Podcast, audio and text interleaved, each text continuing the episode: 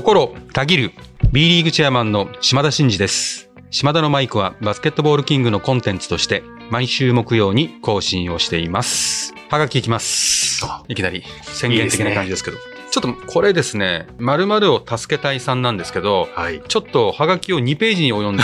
はがき2ページっていうのそうなんですよ。ありがとうございます。いつもはい送っていただいて。ありがとうごで、今シーズン、群馬の会場にステッカーを持って行って、ベンチに貼るところまではできませんでしたが、見事勝利することができました。おめでとうございます。ステッカーのご利益がですね。まあね、効能はね、まあ貼れば最高ですけどね。まあ貼ってしまうとほら、使い物にならなくなっちゃうから。そうですね。だから、まあそれはいいと思うので、はいはいはい適度にはい。ご自由に使っていただけると思いますので。ということがあったと。はい、ありがとうございます。とこからですね、いろんなことを書いていただいてるんですけど、まあ、い要は、はいスサノーマジックの、うんアクアマジックのはい船木みなみちゃん。のファンなんですね。なんか、機会があったら、島田のマイクのゲストで。呼んでいただけないかみたいなお話ですね。希望ですね。もう直ですね、これ。まあちょっと最近ね、私もチアのお話をすることがあるし、うんチアは大事にしていかなきゃいけないみたいな話をするんで、チアネタを私にこう SNS 上でもこの番組でもぶつけてきていただける方が増えてるんですね。うんうんで、まあちょっとピンポイントでね、うんなかなかこうやっていくのは難しいので、まあどっかね、12月とかね、そうですねク。リスマス時期とかはいね、はいはいはい。なんかクリスマスプレゼント的に、あちょっと特集みたいな。特集的にチアの皆様の誰かというよりはね、うんうん。こう少しまとまった感じでこの番組でどうやったらいいのか もう私も喋ってて。絶対実現しないだろうって今 思いながら喋ってるんですけどちょっと考えましょう。なんか考えます、はい。ありがとうございます。で、続きましてですね、ペンネーム SFC1 号。はい。で、おっしゃられてるのはですね、まあ、えー埼玉での NBA 観戦をしてきました。たくさんの人で埋め尽くされた会場や素敵なプレーにい自然と歓声が上がる雰囲気が最高でしたということなんですけども、やっぱり男性のファンが多かったんじゃないかと。うんでもうちょっと女性ファンも増えてほしいということですね。で、まあ、あの B リーグも女性ファン多いんですけど、女性ファンが増えてほしいと。で、多分これ女性ファンを増やすためのアプローチとして、はいぜひ島田さん使ってみたらどうかっていうアドバイスもあると思うんですけどね、はい。女性の肌の悩みナンバーワンがシミですと。えーアリーナは紫外線から守られた環境です。熱気でおそらく保湿効果もありますと。なるほど。ラジオを聞いている女性の皆さん、シミの心配がない環境で一緒にバスケを応援しましょうと。これは今後使いますよ、私。う ん公演とかで。なるほど。女性の方がいたら、あのですねって、知ったかぶりして。でもなんか本当そういうのをね、気にしなくて見れるのはバスケの魅力ですもん。そうですね。やっぱり雨風ないじゃないですか。うんだからそもそもそのなんかヘアスタイルが崩れるとか、うんこう、お化粧が崩れるとか、そういうのもないですからね。だから子供連れてきても安心とかもあると思うんで、まあ女性のファンにはね、たまらない環境、それがアリーナなんです。それがありなんです急に私が乗っかってここに力強く言っても、ちょっと説得力ないんですけどいや、いやありがとうございます。本当に今日聞いていただいてるね、えーリスナーの皆様には、の女性の方にはね、ぜひ保湿効果もあるということなんで、お越しいただければと思います。はい。それでは本編に参りたいと思います。えー島田のマイク、スタートです。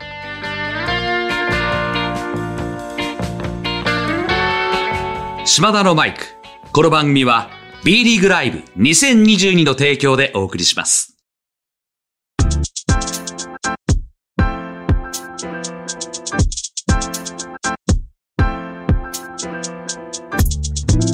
はい。開幕してですね、まあ、入場者数、あまあ、今シーズン、まあ、3年ぶりの、えー入場制限ない中での開幕を迎えてですね、うんかつ、繰り返しになりますけども、B リーグは将来構想に向けて、今シーズンと来シーズンの入場者数というのを評価して、うんそのカテゴリーを区分けするという状況なんで、どのクラブも結構集客には力入れてるんですね。その中で、まあ、アルバルク東京さんとか、キングスとかね、うんまあ、各会場、本当に久々に4000人とか5000人とか、ああ、そうですね。軒並みね、記録してたりとか、まあ、まだまだ全体的に苦しんでるところもありますが、はい平均値としては伸びてますし、徐々に開幕して落ちることなく、しっかりうんある一定のおところでキープできてるっていうのは、すごく良いなと。うんうんうん。頑張っていらっしゃるな、ね皆さんっていうふうに思ってますね。はいそんな中ですね、おそらく彗星のごとく現れたと言っても過言じゃないんじゃないでしょうあか。あニュースにもなってましたもんね。ねえ。10月9日、はい。東京ユナイテッド、うんいわゆる B3 の、かつうん新規参入、はいはい。かつホーム開幕。額。うんこれはね、なんと、9295ですよ。おーほぼ1万ですね。で、翌日、この1日だけならまだしも、うん翌日も8120ですよ。まあ B3 なんで、公式記録的には B リーグの記録には入らないんですけども、はい B リーグの記録として捉えたとしても相当すごい。記録になります。うんこれね、すごいですよ。私ね、たまたまうん、どうでもいい話なんですけども、はいジェッツ時代に、私はクラブに一切関わってなかったんですけど、うん千葉ジェッツのホーム開幕戦をたまたま見てるんですよ。はいはいはい。ちょっ。とお付き合いで。はい。その時に、マツケンサンバ、マツケンサンバ。マツケンサンバの人たち、はいはいきらびやかなあの人たち。あの人たちです、うんあの人たちを呼んだんですよね。で、えかなり招待もして、もう船橋アリーナをしょっぱな毎日ようってやってたのを覚えてるんですよ。でも、1000いくつだったんですよ。マツケンサンバの力をもってしてもまだそれぐらいしか。そうそう。つまり、マツケンサンバの威力がすごくないってことじゃなくて、マツケンサンバが来るっていうことを世の中に周知するプロモーションの力がまだそもそも脆弱だったってことですね。だから、ちょっとこけたっうんていうのが記憶にあって、みんなやっぱり球団創設開幕っていうのはものすごい力を入れるんですけど、そんな甘くないわけですよ。それは最初なんでどうしていいか分かんないし、プロモーションの力もないから。うん。そんな中うん、これ結構すごいことだと思ってるるほど。そのエピソードをお聞きするとなおさらすごいことなんだ。そうなんですよ。より分かりますよ。なんで、どうやったらお客さんが入るかっていう手応えも分かってないわけですよ。だから何をしたらいいっていうのも分かってないわけです、うん経験値として。うんだから、数字を作ろうとする努力はするんですけども、それが実際実績となって出てくるかどうかっていうのは相当乖離があるパターンが多いんですよそれをやりきりまくってですね、うんこの結果出したっていうのはすごくて、うんいわゆる有明アリーナの周辺っていうのは本当タワーマンションとか、まあ、人口は多いですけど、はいまあ、人口が多いければ結果が出るってわけじゃないんですよ。そうですよね。人口が多いとリーチしづらい。人口は少ないけどリーチしやすい。うんこれは都心と地方も含めてうんうん結構あるんですけど、だから数が多いのは分かってましたけど、とはいえタワーマンションが周辺にあったからでタワーマンションにピンポンって行けるわけじゃないじゃないですかす。入れないですもんね。入れないですからね。でも、ちょっと聞いたらですね、もう3月4月ぐらいから、いかにしてこの開幕節にうん人を動員するかっていうことを練りに練って一つ一つもうやるべきことをやり尽くして、かつこう紙のチラシとかじゃなくて、もうデジタルで。勝負してうん、ここで来てくれた人たちのちゃんとデータも取ってうん、またリーチできるような状況も考えて、練りに練った計画を遂行しまくってですねうん、できた数字なんですよ。だから、まあ皆様にお伝えしたいのは、なんとなくできた数字じゃなくて、作りに行った数字なんですよ。かなり計画を練ってすんごい計画にな。ただ細かい打ち手は、ちょっとこの放送でね、全部 ばらすわけにいかないんで、言えないんですけど、とにかく、ただ頑張ってできた数字じゃなくて、しっかりこの数字を作るべく逆算して、一つ一つ緻密な手を打っていったという、これがすごい。びっくりしました。すごいですね。は単に環境がいいとか、単に、うんあの頑張ったとかじゃなくて、い。ないんですよち。ゃんと作りに行ってこの数字だっていうとそうなんですすごいですよね。頑張ってもね、結果なんて出ないんですよ。ちゃんとやらないと。頑張り方の問題ってことですよね。そう、ちゃんとしたやり方でうん、しこたま頑張ったっていう、うんうんこのセットプランです。なるほどね。だから、誇れるものかな。で、この数字の裏にあるものは、やっぱしっかりしてるなと思いますけど、この数字を作りに行くことですげえだろうということで終わるわけではなくて、うんクラブのやっぱブランディングですよ。ああ、なるほど。要は世の中に知られてない何者でもない B3 の新規参入クラブじゃないですか。うん知られてないわけじゃないですか。うんうんで、この数字を持って、おやおやと、うんうんなんかすごいのが、彗星のことが現れたなってはなるじゃないですか。うんうんだからやっぱり SNS のフォロワーもぐっと伸びたし。なるほど、なるほど。だから、やっぱりこう、最初に数字を作ることで自分たちの存在感を世の中にこう示すっうんうんていうことまで考えた上で、この数字でいこうっていうふうにやったというところがすごいという話です。なるほどですね。はい。いやーでも確かに、まあ、こまたこれによってこれからもまた楽しみだし、これに続くクラブが出てくることもきっと楽しみ。そうですね。でも本当になんか、こういうのが出てくると、こうみんながみんな、あ、俺まあできるかもとか、やらなきゃいけないというか、そういう空気が出てくるんで、こういうクラブがどんどんどんどん出てくると、全体的にやっぱ刺激をしますよね。うんうんうんだから集客っていうことの結果を求められてるシーズンなんですけど、まあ逃れられないというか、もう頑張らざるを得ないっていう状況にあるんで、まあいい意味競争していくんじゃないですかね。なるほどですね。まあ、そういった意味で、あの、我々島田のマイクがですね、まあ、新しいことを取り組んでいかなきゃいけないとうんうんいうことで、ここからはですね、はい B リーグライブ2022の連動企画ということで、うん。選手スペシャルインタビュー。で、今回は名古屋ダイヤモンドドルフィンズの斉藤匠選手に、まあ、スタッフがちょっとお話を聞いてきますので、ちょっと一緒に聞いていただければなというふうに思っております。うんで、まあ、B リーグライブの連動企画ということなので、まあ、実際の試合で活躍に応じてたまるファンタジーポイントというのがあるんですけども、うんまあ、それのランキングで昨シーズン上位だった斉藤選手ということで、今回は選ばせていただきましたと。なるほど。まあ、特に開幕はね、あの、チェアマンもご覧になってますけど、あの、リーグ記録に並ぶ18アシストということで、かなり活躍をして、今も好調をキープしているということですね。ちょっとどんなお話が聞けるのかなということで、いや、これは楽しみですね。はい。で、まあ、今回のとこですけども、チームとして、個人として、斉藤選手の手応えを語っていただきますので、まずそこの部分をお聞きください。えーまあ、かなりいいスタートは切れてるのかなっていうふうに思いますし、まあ、昨年積み上げてきたものがやっぱりかなり確立されてきてはいるので昨年やっぱり昨シーズンの開幕っていうのはうまくいかなかったんですけど、まあ、それで今シーズンはほとんどメンバーが変わらずということで結構自分たちのスタイルっていうのをかなり理解している選手が多いのでそういった意味ではチームとしてのバスケットをしっかり、えヘッドコーチが求めるバスケットをやってで速いペースでやってるのでチームとしても得点力が高いペースでやってるのでそういった意味ではこの4試合では、まあ、負けた試合も含めて、まあ、特に琉球ゴールデンキングスに関しては、まあ、ディフェンスに定評のあるチームだとは思うんですけどそれに対しても負けた試合でもかなりハイスコアな試合でもできたと思うのでそういった意味ではチームとしてまだまだ改善点はあるとは思うんですけどこのシーズン序盤の段階で負けた試合も含めて内容を考えると全然いい方なのかなっていうふうには思ってます。で個人の部分でもポイントガードが小林亮太さんが抜けてしまってしっかりポイントガードっていう3人目の人がまだまだいないんですけどそういった意味でプレータイムがちょっとシーズン最初の方今増えてきてしまってで自分自身こうプレータイム増えるとやっぱディフェンスの強度が下がってしまったりとかそういった部分ではやっぱ反省しなきゃいけない部分もあったりとかするんですけど先ほどチームの部分でお話した通りポイントガードがかなりプッシュして速い展開持っていくっていうのは常にまあ意識しているのでそういった意味では、まあ、この4試合しっかりペース配分できてるのかなっていうふうには思います。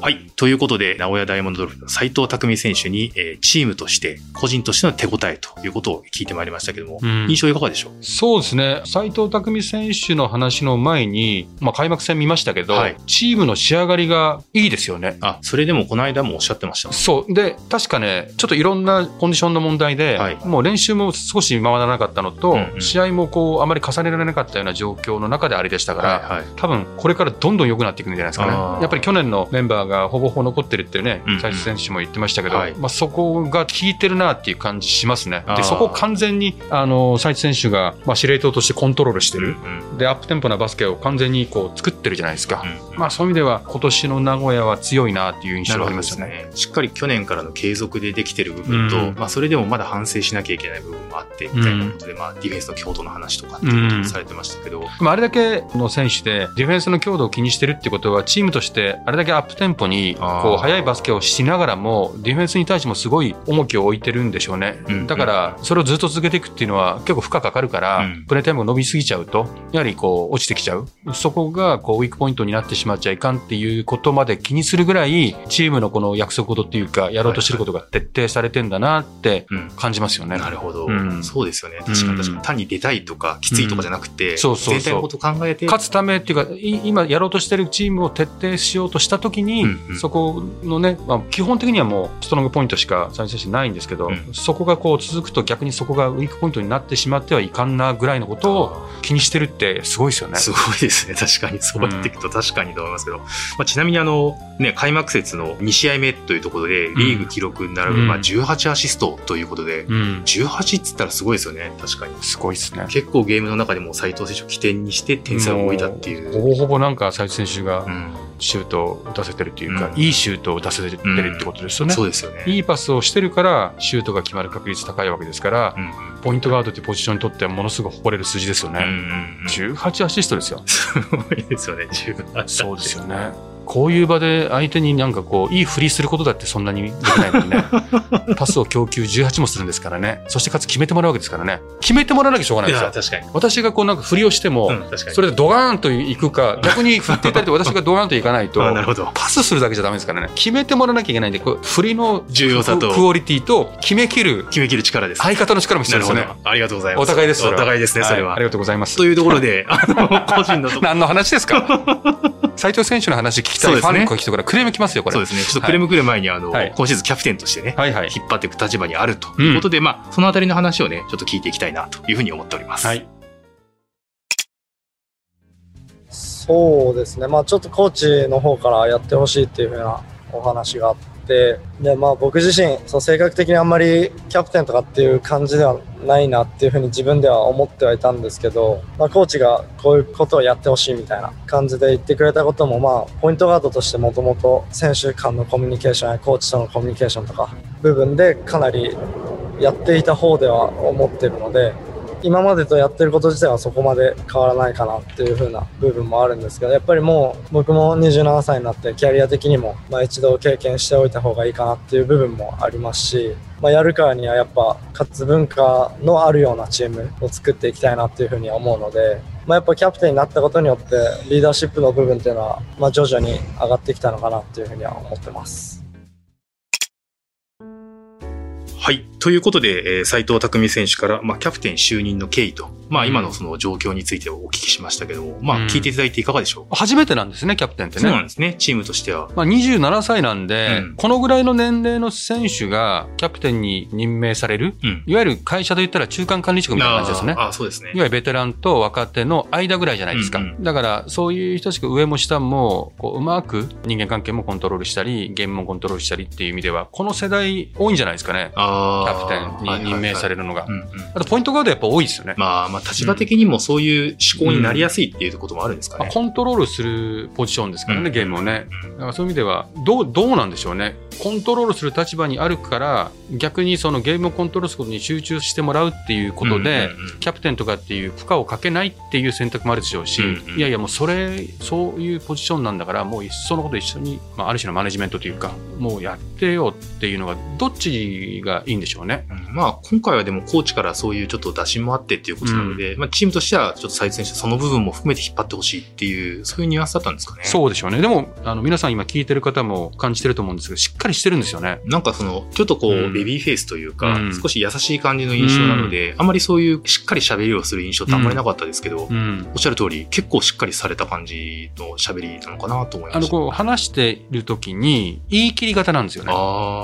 みたいなとか、うんうんそういうトーンで話さないんですよ。うんうんバシッ、バシッって、ちゃんとこう、言い切っていくんですよ。うんだからやっぱ、意志の強い人なんだろうなっていうのは聞いてて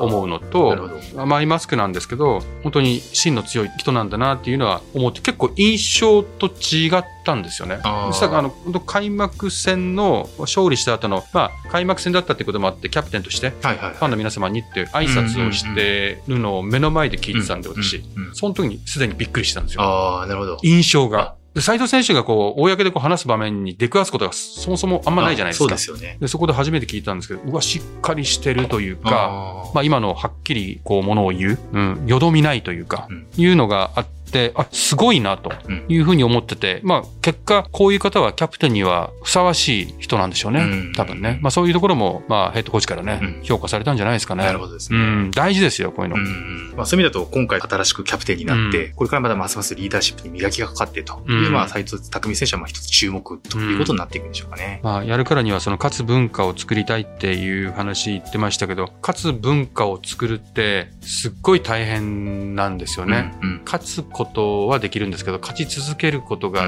できて、それがこうカルチャーになっていくみたいなところがあるんで、結構それなりに時間がかかるし、エネルギーのかかることなので、そこにチャレンジしていってるわけですけど、うんまあ、あれと一緒ですね。伝統校みたいな感じです。強豪校。はいはいはい一回こう強豪校になってくると、いい選手も来るし、うんその監督のカルチャーみたいなのが浸透してってみたいな、あるじゃないですか。はい。それに近いものがあるので、まあ、今まさに去年から同じような選手たちで速くてディフェンスの強度も高くて、うんもう中外強いから、うん結構いいチームなんですよね。あこれがこうメンタル面でもこうできてきたら今シーズンかなりいい感じになるんじゃないかなって、うん個人的には期待してますけどね。はい。うん、そこ引っ張るのは斉藤選手なんですよね。うん、ありがとうございます。あの、今ね、お聞きいただいた斉藤匠選手のインタビューですけども、えーロングバージョンは10月の25日火曜日に配信しました Be My Hero で見ることができます。ぜひチェックをしていただきたいなというふうに思います。まあ、今日ちょっとご紹介しました18アシストなども含めてですね、まあ、実際の試合と連動したファンタジーの面白さということもあるのかなと思いますので、ぜひそのあたりも楽しんでいただければなと思っております。以上、B リーグライブ2022連動企画の選手スペシャルインタビューでした。さあここでタイムアウト。この間にお時間をいただき島田のマイクをお聞きの皆さんには B リーグライブ2022についてお伝えしたい。B リーグを愛するあなたへ今シーズンの B をさらに楽しむための必須サービスリーグ公認ファンタジースポーツゲーム B リーグライブ2022夢のチームの GM となって実在の B1B2 所属選手をドラフトし現実の選手スタッツで勝敗を競う。まさに B リーグ好きのためのシミュレーションゲームです。一人から遊べて難しい操作は一切不要。遊べばゲームデイがさらに待ち遠しくなる。あなたの B リーグをもっと楽しく。詳しくは B ライブで検索。タイムアウトが明けます。引き続き島田のマイクをお楽しみください。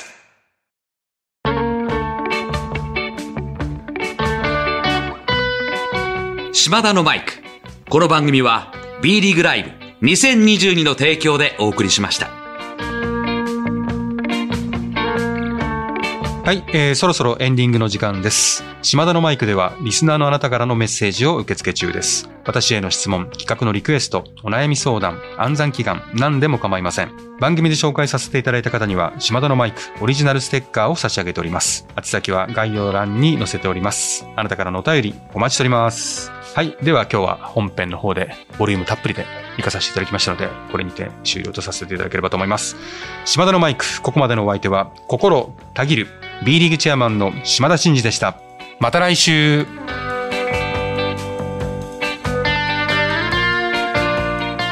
お聞きいただいたコンテンツは制作バスケットボールキング制作協力 B リーグ配信日本放送でお届けしました